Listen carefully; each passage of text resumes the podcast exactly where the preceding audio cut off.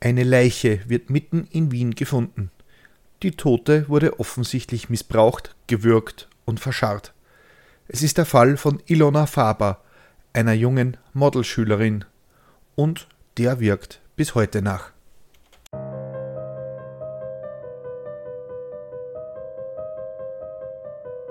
Willkommen bei Mörderisches Österreich, dem Podcast über historische Kriminalfälle aus eurer Umgebung. Anhand von zeitgenössischen Berichten rekonstruieren wir die größten Verbrechen der Geschichte Österreichs und darüber hinaus. Am Ende gibt es noch den Klugschiss zum Schluss. Mein Name ist Peter und ich bin im Brotberuf Journalist. Danke für das Feedback zur letzten Episode. Anscheinend kam der Fall des etwas aus der Spur geratenen Offiziers der K&K-Armee ganz gut an. Wahrscheinlich auch, weil diese Geschichte alle Klischees über die Armee der sterbenden Donaumonarchie erfüllt ein bisschen Schlampigkeit hier, ein bisschen Arroganz da, gezwirbelte Schnurrbärte überall und ganz viele wilde Partys. Das freut mich natürlich sehr, dass euch die Geschichte gefallen hat. Unser heutiger Fall führt uns einmal mehr nach Wien. Es ist einer der prominentesten in der österreichischen Nachkriegsgeschichte und er wird bis heute diskutiert. Es geht um das junge Model Ilona Faber, ihren gewaltsamen Tod, ihren Mörder und einen Film mit einem Titel, der heute wohl eher auf diversen Porno-Plattformen statt im normalen Kino zu finden wäre. Aber legen wir los. So ein Scheißdienst. Wieder so eine Scheißhauspartie, denkt sich Rudolf Bertel. Seit Stunden steht der Polizist hier auf dem Schwarzenbergplatz und langweilt sich. Er hat die Nacht vom 14. auf den 15. April 1958 hier verbracht. In einem richtigen Scheißdienst. Es war saukalt und in der Nacht hat es plötzlich zu regnen begonnen. Schnee wäre ihm lieber gewesen. Der geht nicht gleich komplett durch die Uniform. Rudolf hat die Aufgabe, das Russendenkmal am Schwarzenbergplatz zu bewachen. Dabei handelt es sich um einen acht Meter hohen, halbkreisförmigen Gang aus 26 Säulen. In der Mitte steht ein Obelisk, an dessen Spitze ein Rotarmist eine Standarte trägt. Im Staatsvertrag ist festgeschrieben, dass dieses Denkmal durch die österreichische Polizei bewacht werden muss. Permanent. Rund um die Uhr. Als Österreich noch besetzt war, haben diese Aufgabe junge Sowjetsoldaten mit der Kalaschnikow übernommen. Jetzt steht hier der Inspektor Rudi Bertel und fragt sich, wie er so einen Scheißdienst ausfassen konnte. Wurscht, in 15 Minuten würde die Wachablöse stattfinden. Dann könnte er endlich wieder ins Warme und die ausgefrorenen Glieder unter seiner Bettdecke ausstrecken. Mittlerweile war die Sonne aufgegangen und der Schwarzenbergplatz begann im üblichen Verkehrschaos zu versinken.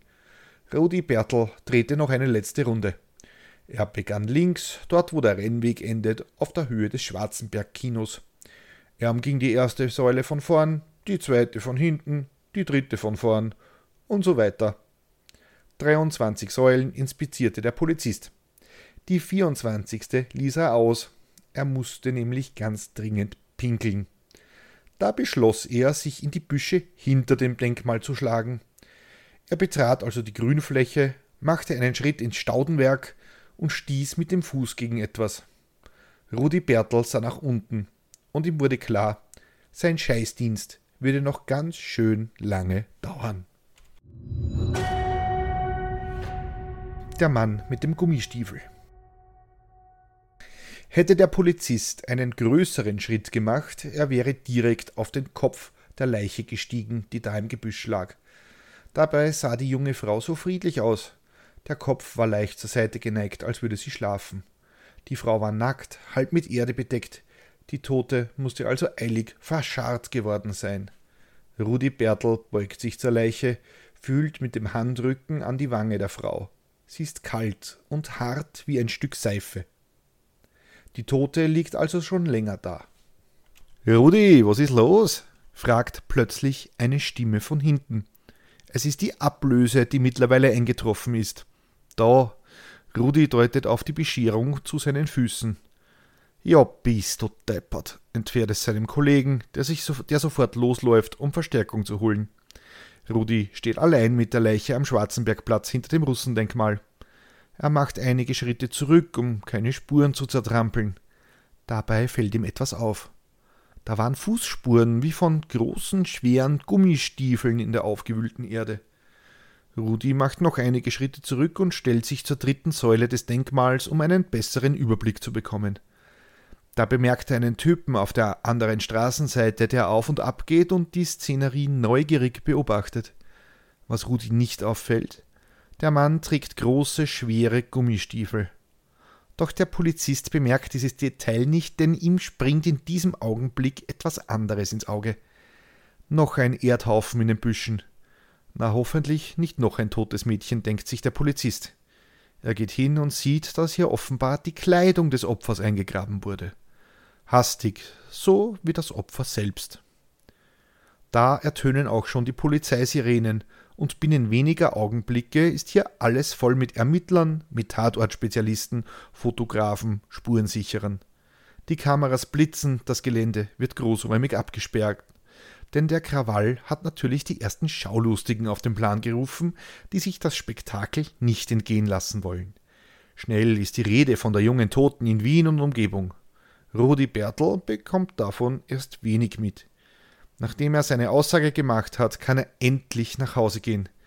Er geht Richtung Prinz-Eugen-Straße.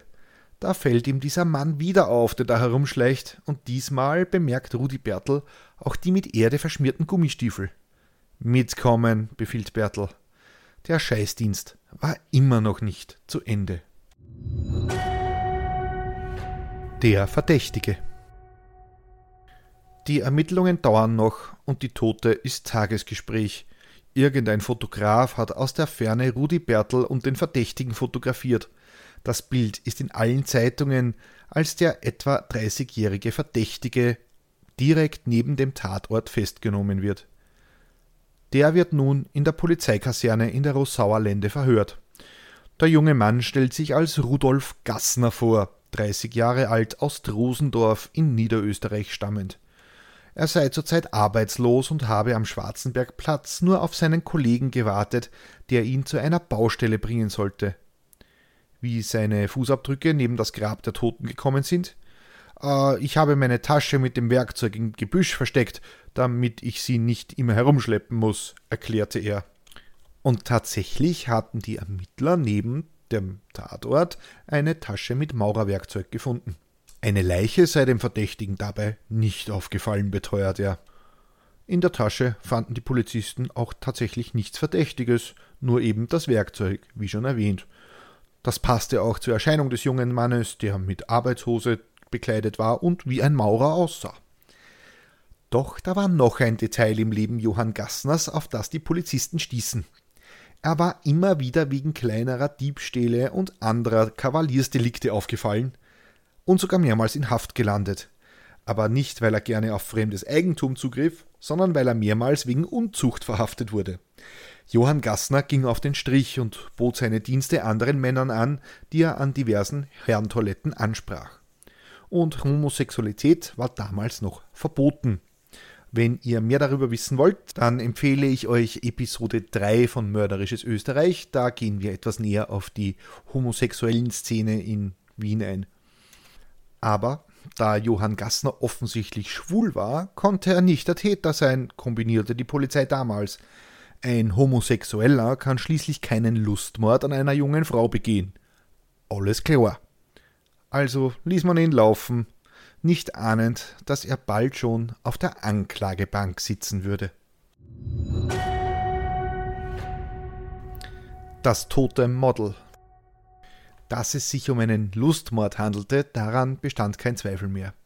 Die junge Frau wurde vor ihrem gewaltsamen Tod geschlagen, sexuell missbraucht und ihre Brüste wiesen mehrere Bissspuren auf. Anschließend hat der Täter versucht, die junge Frau zu erwürgen. Laut einem Bericht des Innenministeriums ist es aber gut möglich, dass sie noch lebte, als sie lebendig verscharrt wurde. Die Kleidung und andere Gegenstände der Toten wurden nicht nur verscharrt, sondern in einer regelrechten Spur ausgelegt, Handschuhe dort, Strümpfe da, die Geldbörse hier. Ihre, Sache war, ihre Sachen waren überall in Wien verstreut. Bei der Toten handelt es sich um Helene Faber, genannt Ilona. Ilona war 21 Jahre alt und besuchte die Mannequin-Schule in Wien, Sie wollte also Model werden. Ilona war mit ihrer Familie erst seit zwei Jahren in Wien. Sie waren während des Ungarnaufstandes nach Österreich geflohen. Ilona stammte aus gutem Hause. Ihr Vater Ludwig wurde binnen kürzester Zeit zum Beamten im Handelsministerium. Sein Chef, Handelsminister Fritz Bock, forderte sofort die Wiedereinführung der Todesstrafe. Die Zeitungen witterten gar einen Serienmörder umgehen und stellten Zusammenhänge zu allen möglichen Mordfällen her. Schlagzeilen wie In 24 Stunden sind vier Wiener Kinder geschändet worden waren keine Seltenheit. Auch das damals noch junge Fernsehen brachte Berichte über den Mord am Russendenkmal.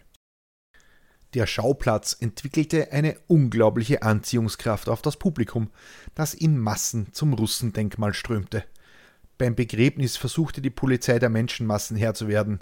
Bei späteren Lokalaugenscheinen musste der Tatort am Schwarzenbergplatz weiträumig abgesperrt werden.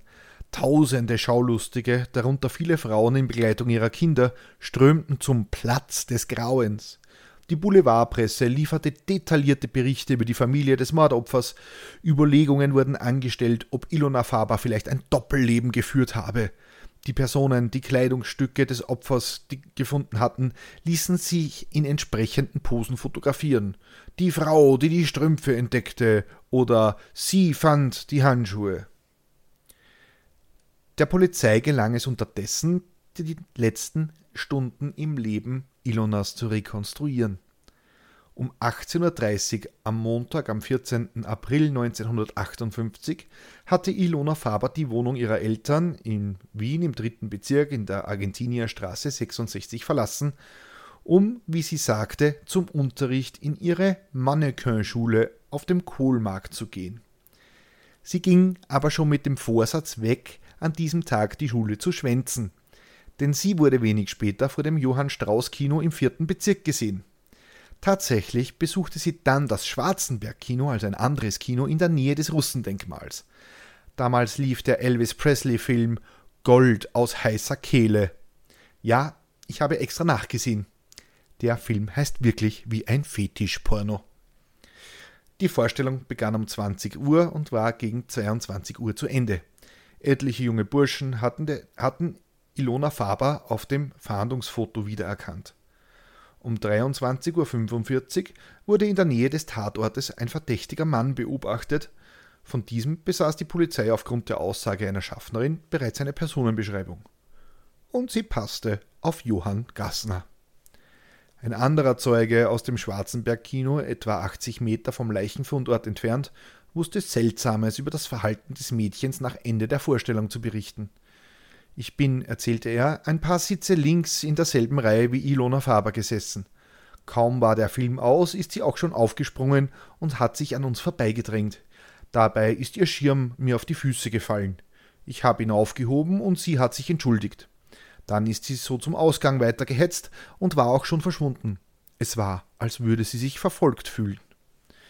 Wer aber war nun der Verfolger? Ihn hatte niemand bemerkt. Der Film aus heißer Kehle war knapp vor 22 Uhr zu Ende. Wenn Ilona Faber an diesem Montag nicht die Schule geschwänzt hätte, sondern wie üblich in ihrem Kurs gewesen wäre, so wäre sie um 21.30 Uhr zu Hause gewesen. Die Eile, die sie gezeigt hatte, könnte also ebenso gut von ihrem schlechten Gewissen gekommen sein. Ilona war jedenfalls ein echter Filmfan und im Schwarzenberg-Kino kannte man die junge Frau. Immer wenn sie konnte, war sie da. Mit den halbstarken Burschen in ihren Lederjacken und den Gelfrisuren hatte sie sich nie abgegeben, und sie schien es mit den Männern überhaupt nicht so zu haben. Die waren ihr alle zu aufdringlich. Kaum sieht mich einer zum zweiten Mal, will er mich schon küssen, soll sich Ilona einmal beschwert haben. Die Presse sah das anders. Da es sich bei dem Opfer um ein angehendes Model handelte, konnte es sich ja wohl nur um eine Prostituierte handeln. Ach, wie einfach die Welt damals doch war. Das stimmte natürlich nicht. Ilona hatte nie einen Freund und wie schon erwähnt, sie fand die meisten Typen eher nicht so ansprechend. Doch was ist mit unserem Verdächtigen, der von der Polizei laufen gelassen wurde? Nun, der gibt sich alle Mühe, noch verdächtiger zu wirken. Das unfreiwillige Geständnis. Kurz nachdem er entlassen wurde, begibt sich unser Verdächtiger zu einer Trafik. Geld hat Johann Gassner keines. Also bittet er die Trafikantin auf seine Art um eine Zeitung. Der da am Titelfoto, das bin ich, sagte der verdutzten Frau. Sie brauchen nichts zu befürchten, lächelte der berühmte Kunde. Ich war es nicht, sonst hätte man mich ja auch nicht aus der Haft entlassen. Das leuchtete der Trafikantin ein, und ihre Furcht verwandelte sich in Mitleid, zumal da der junge Mann gleich darauf andeutete, Hunger zu haben. Sie gab ihm ihr Wurstbrot und fragte ihn neugierig, was er denn nun wirklich beim Denkmal an jenem Dienstagmorgen gemacht habe. Johann Gassner hatte diese Frage in den letzten Tagen wiederholt gestellt bekommen, und die Antwort war ihm daher geläufig. Er habe nur seine Tasche abholen wollen, die er dort versteckt hatte. Und da haben Sie die Leiche nicht gesehen, staunte die Trafikantin, während sie den herausgefallenen Tabak aus den leeren Zigarettenkartons in ein Papiersäckchen leerte. Gassner hatte sie auch um Zigaretten angeschnort, die aber wollte sie doch lieber dem Handel vorbehalten, als sie an einen Fremden zu verschenken. Ich habe immer nur nach meinem Kollegen ausgeschaut und den, auf den ich schon seit einer Stunde gewartet habe. Nein, die Leiche habe ich nicht gesehen. Er wischte sich den Mund ab und begann aus dem Tabaksand sich eine Zigarette zu drehen. Während er genussvoll den Rauch einsog, begann er sich allmählich warm zu reden. Die Trafikantin hatte geäußert, sie glaube nicht, dass das Mädchen dort ermordet worden sei, ohne einen Laut von sich ge gegeben zu haben. Aber warum denn nicht? ereifert sich der Mann. Stellen Sie sich nur vor, er steht, steht einer im Gebüsch, sie geht vorbei, er springt vor und hält ihr mit einer Hand den Mund zu, und sie schreit und schreit, und er drückt halt fester zu. Während die Frau mit offenem Mund zuhörte, sog der Besucher wild an der nassen Zigarette. Seine Augen glänzten, als er den weiteren Verlauf schilderte. Vielleicht war es wie, bei, wie beim Händel umbringen, vielleicht hat er es ja nicht umbringen wollen, denn in der Rage hat er halt das Kleid heruntergerissen. Nach einer kurzen Pause nachdenklich, Danach hat er sie eben eingegraben. Gassner bemerkte, dass die Frau ihn entsetzt anstarrte. Er beeilte sich hinzuzufügen, so jedenfalls hätte ich's gemacht, äh, an seiner Stelle. Die Trafikantin beruhigte sich wieder. Ne, und die Polizei, das Denkmal wird doch Tag und Nacht bewacht. Gassner lächelte überlegen. Der hat eben genasert, also er ist draufgekommen, wann die Patrouille abgelöst wird. Er hat auch, es hat auch geregnet und vielleicht hat sich der Wachmann in der Zeit wo untergestellt. Hansi Gassner, du bist ein Genie, wirklich. Du hast einer Trafikantin gerade einen Mord gestanden. Du Hirnädel. Die Trafikantin sieht das übrigens auch so, und als Gassner ihr Geschäft verlassen hat, ruft sie die Polizei.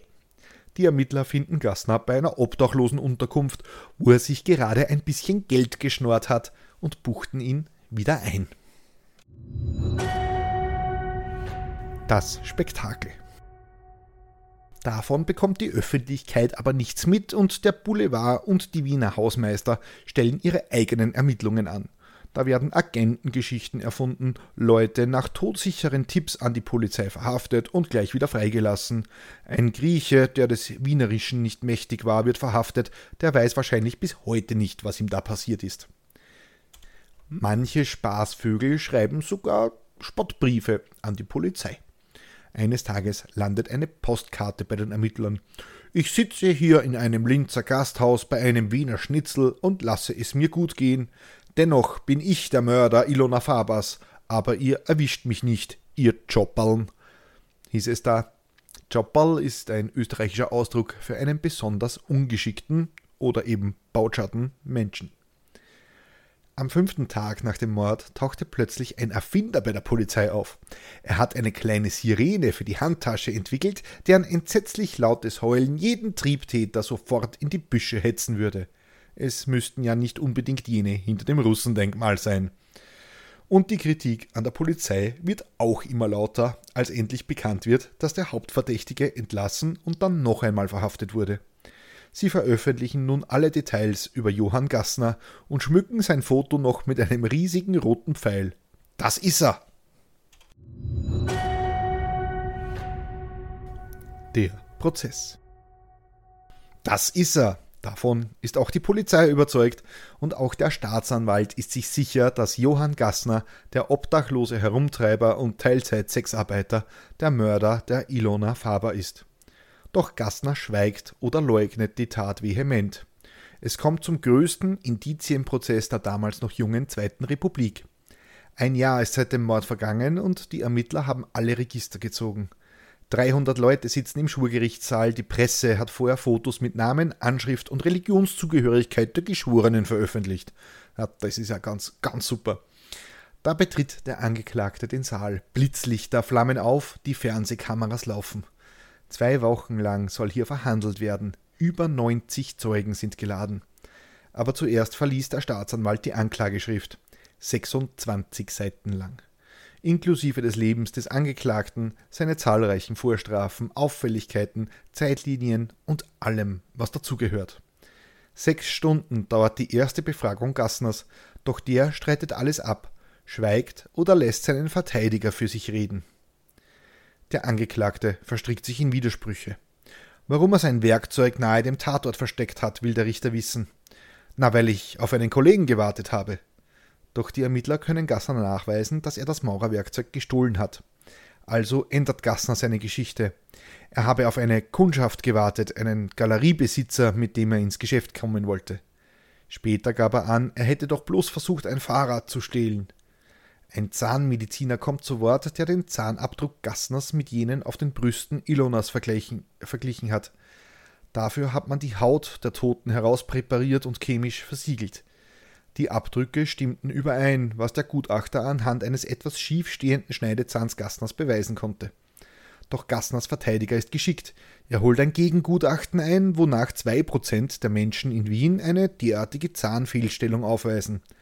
Zu viele für einen eindeutigen Beweis. Dafür ist es den Ermittlern gelungen, die Tatnacht zu rekonstruieren. Zitat Um diese Zeit Etwa sechs Stunden vor ihrem gewaltsamen Tod kommt Ilona Faber vom Einkaufen zurück in die elterliche Wohnung in der Argentinierstraße 66. Die Mutter hatte ihr einen 20-Schilling-Schein mitgegeben für drei Liter Milch und ein Kilo Brot.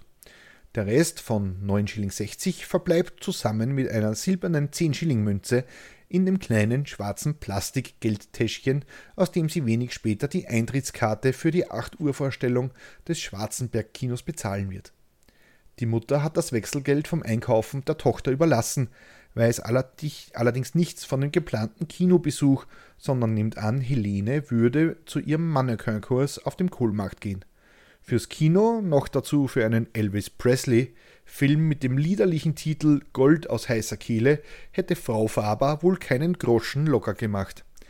Liederlich? Ja, so kann man einen Golden Shower Porno mit Elvis Presley natürlich auch nennen. Ilona Faber verlässt also mit einer Barschaft von rund 19 Schilling gegen halb sieben die Wohnung und macht sich auf dem Weg zum Johann Strauß Kino in der Favoritenstraße. Sie ist mit einem langen blauen Mantel gekleidet und trägt einen rosafarbenen Schirm. In dieser Zeit verspürt Gassner Hunger. Er treibt sich mal wieder auf der Straße herum, weil ihn seine letzte Quartiergeberin, seine Lebensgefährtin, vor die Tür gesetzt hat, weil er sich als arbeitsscheuer Schmarotzer herausstellte. Gassner hat nur einen Schilling einstecken und verfügt nur über seine Tasche mit dem gestohlenen Werkzeug, das er am nächsten Tag verkaufen will, um an ein wenig Bares zu kommen. Gassner geht zum Naschmarkt und schnort sich einen hart gewordenen Sandwich wecken von einem der Standler. In der Zwischenzeit ist Ilona Faber beim Kino eingetroffen und mischt sich unter die Menge der Lederjacken tragenden, gelfrisierten Halbstarken. Wahrscheinlich ist es auf dem Weg dorthin zur ersten Begegnung zwischen Ilona und Gassner gekommen. Es ist gut möglich, dass sich hier ihre Wege kreuzten und Gassner auf die junge, hübsche, blonde Frau aufmerksam wurde und sie um Geld anschnorrte. Gassner soll daraufhin vor dem Kino gewartet haben, bis Ilona wieder herauskam. In der Zwischenzeit spionierte er die Runden des Polizisten Bertel am Russendenkmal aus, der sich vorm Regen untergestellt hatte. Als Ilona aus dem Kino kommt, lauert ihr Gassner im Gebüsch auf. Wie gesagt, es sind ja nur 40 Meter Abstand. Und fällt über sie her. Im prasselnden Regen hört der Polizist ihre Schreie nicht. Faber vergewaltigt die junge Frau, schlägt sie und beginnt sie zu würgen. Er verscharrt die noch lebende Ilona notdürftig, ebenso wie ihre Kleider, vergisst aber seine Tasche mit dem Werkzeug im Gebüsch. Deshalb wartet er auf eine günstige Gelegenheit, sie sich zu holen. Doch der Regen hört auf und der Polizist dreht wieder seine Runden um die Säulen. Gassner kommt nicht mehr ungesehen an sein Diebesgut und macht sich verdächtig. Und da wäre noch die Sache mit dem Geld. Den Ermittlern gelingt es nämlich, eine erstaunliche Parallele zwischen dem Inhalt von Gassners und Ilonas Geldbeuteln herzustellen. Das ist jetzt eine kleine Kopfrechenaufgabe, aber ihr könnt das eh besser als ich. Also, gehen wir's an. Es steht fest, dass Gassner am Tatabend keinen Schilling mehr besaß. Gegen Mitternacht aber, nachdem Ilona Faber bereits tot ist und ihr nackter Körper kälter und kälter wird, hatte er sich schon wieder auf dem Naschmarkt herumgetrieben – da ein Bier bestellt, dort eine Gulaschsuppe gegessen und das alles hatte er jedes Mal bezahlt. Woher kam auf einmal dieser Geldsegen? Gassner sagt, er habe sich das Geld zusammengebettelt. Die Kriminalisten behaupten, es stamme aus dem Besitz von Ilona Faber. Als Ilona Faber ihre Wohnung verließ, lagen in ihrem Geldtäschchen Münzen im Wert von rund 19 Schilling. Als man es fand, war das Täschchen leer, sichtlich von dem Mörder geplündert. Ilona Faber kauft um 6,50 Schilling eine Eintrittskarte für die 8 Uhr Vorstellung im Schwarzenberg-Kino. Bleiben übrig 12 Schilling 50 Groschen. Johann Gassner trinkt nach Mitternacht in einer Gulaschhütte auf dem Naschmarkt ein Bier und zahlt dafür 5,50 Schilling. Für Zigaretten gibt er noch einmal einen Schilling 10 Groschen aus, insgesamt also 6 Schilling 60. Etwas später konsumiert er eine Gulaschsuppe um 5 Schilling 30. Für eine Schachtel Streichhölzer gibt er 32 Groschen aus, macht zusammen 12 Schilling und 22 Groschen. In seiner Hosentasche befinden sich noch 17 Groschen.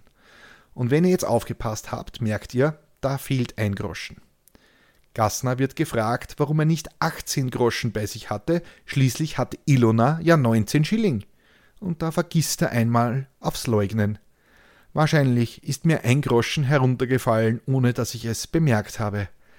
Er hat also gerade vor Gericht zugegeben, dass er Ilonas Geldbörse geplündert hat. Ein weiterer Verdachtsmonument, der gegen Gassner spricht, ist der Fundort eines Ohrringes von Ilona. Sie trug einen vergoldeten Ohrring, billiger Modeschmuck im Wert von 17 Schilling. Diese wurde, dieser wurde am Tag nach dem Mord auf dem Naschmarkt gefunden also unweit jenem Ort, an dem sich Gassner nach dem Mord herumgetrieben hat. Aber nicht nur das. Der Ohrring lag in der Nähe einer Herrentoilette, wo Gassner seine Dienste an andere Herren anbot. Die Geschworenen ziehen sich zur Beratung zurück. Vier Stimmen lauten auf schuldig. Vier Geschworene halten Gassner aber für unschuldig. Damit ist er freigesprochen und der Mord an Ilona Faber bis heute offiziell ungeklärt. Gassner muss nur eine dreijährige Kerkerstrafe wegen des Diebstahls des Werkzeugs antreten und ist danach ein freier Mann. Seine Spuren verlieren sich in der Geschichte. Der Fall Ilona Faber heute. Bis heute ist der Mord an Ilona Faber immer wieder Gegenstand von Debatten. Vier Jahre nach dem Mord wurde plötzlich ein Schuh der Toten in der Wohnung eines verstorbenen Wieners gefunden. Wie er dorthin gelangte, ist bis heute unklar. Im Jahr 2002 behauptete eine damals 63-jährige Wienerin, ihr kürzlich verstorbener Gatte sei der Mörder gewesen. Er habe ihr die Tat noch in der Mordnacht gestanden. Die Ermittlungen wurden daraufhin wieder aufgenommen, doch wie sich herausstellte, war zu diesem Zeitpunkt schon keiner mehr, keiner der an der Tat beteiligten Personen mehr am Leben. Der legendäre Leiter des Sicherheitsbüros Max Edelbacher, das ist sowas wie der österreichische Supercop, ließ seine Leute noch einmal ermitteln und sie gingen noch einmal alle Beweisstücke und Indizien durch. Dabei konnten sie die Täterschaft des verstorbenen Wieners ausschließen. Edelbacher, der alle Beweise noch einmal durchgegangen war, sah es daraufhin aber als erwiesen an, dass Johann Gassner der Mörder von Ilona war, jedoch dafür nie büßen musste. Klugschiss zum Schluss. Das Erbsendenkmal. Das Russen- oder Erbsendenkmal wurde in Wien am Josef-Stalin-Platz errichtet, der heute glücklicherweise wieder Schwarzenbergplatz heißt. Es wurde bereits vor der Einnahme der Stadt durch die Rote Armee geplant, ja klar, man kann den Sieg ja schon vorher feiern, und soll den 18.000 in der Schlacht um Wien gefallenen Rotarmisten gedenken. Das Heldendenkmal wird von den Einheimischen Denkmal des unbekannten Plünderers, Erbsendenkmal oder Erbsenprinz genannt. Die mit dem Wort Erbsen beginnende Bezeichnung ist vermutlich auf eine Erbsenspende oder auch Maispende genannte Hilfsaktion zurückzuführen, bei der am 1. Mai 1945 auf Anordnung Stalins 1000 Tonnen Erbsen an die hungernde Bevölkerung verteilt wurden. Bis heute ist die Bezeichnung Russendenkmal geläufig, obwohl die Rote Armee aus Soldaten aller Nationalitäten der Sowjetunion bestand. Im Staatsvertrag steht tatsächlich, dass das Denkmal rund um die Uhr bewacht werden muss. Denn wie ihr euch vorstellen könnt, ist der Monumentalbau im Stalin-Barock seit jeher umstritten und in den 60er Jahren versuchten Unbekannte das Ding sogar zu sprengen. Seit dem Beginn der russischen Invasion in der Ukraine ist die Diskussion über die Zukunft des Russendenkmals wieder voll entbrannt. Während überall auf der Welt derartige Denkmäler seit dem Angriff der Russen auf die Ukraine im Jahr 2014 abgerissen werden, versteckt man sich in Österreich natürlich einmal wieder hinter der Neutralität und weiß nicht zurecht, was man jetzt mit diesem Monumentalbau machen soll. Immerhin wurde die Mauer hinter dem Denkmal in den Landesfarben der Ukraine blau-gelb gestrichen. Damit hat der Staat aber nichts zu tun. Die Mauer gehört einem Privatbesitzer. Ja, und das war sie auch schon wieder, die 32. Folge von Mörderisches Österreich. Wenn euch die Folge gefallen hat, könnt ihr mir auf steadyhq.com slash mörderisch einen Euro in den Hut werfen. Danke an Bianca, Eva, Nathalie, Sigi, Mechthilde, Sarah, Andrea, Ralf und Dagmar, die diesen Podcast bereits unterstützen. Keine Sorge, die ersten 30 Tage als Mittäter sind kostenlos und ihr erhaltet die aktuelle Folge immer einen Tag früher als alle anderen. Dafür muss ich mich heute ein bisschen entschuldigen. Ihr erhaltet die Folge jetzt zwölf Stunden früher als alle anderen, aber ich hatte ein bisschen Stress im Job. Sorry. Wenn ihr auf Steady den Newsletter abonniert, bekommt ihr noch kostenlos Bonusmaterial zu den Fällen. Diesmal sind es Bilder vom Tatort beim Russendenkmal. Wenn ich mir das wünschen darf, dann wäre das Feedback zu den Episoden in Form von Reviews auf Spotify, Apple Podcasts und überall, wo ihr Podcasts bewerten könnt. Das hilft der Reichweite dieses Programms und zweitens kann ich die Show nur mit eurer Hilfe besser machen. Wenn ihr mir persönlich Feedback geben oder mir Hinweise für einen Fall geben möchtet, dann schreibt mir bitte einfach eine Mail an mörderischesösterreich.gmail.com oder ihr schreibt mir per Privatnachricht auf Twitter at mörderisches. Die nächste Folge erscheint am kommenden Samstag auf Spotify, Amazon, Apple, TuneIn, iHeartRadio, Podvine und Player FM.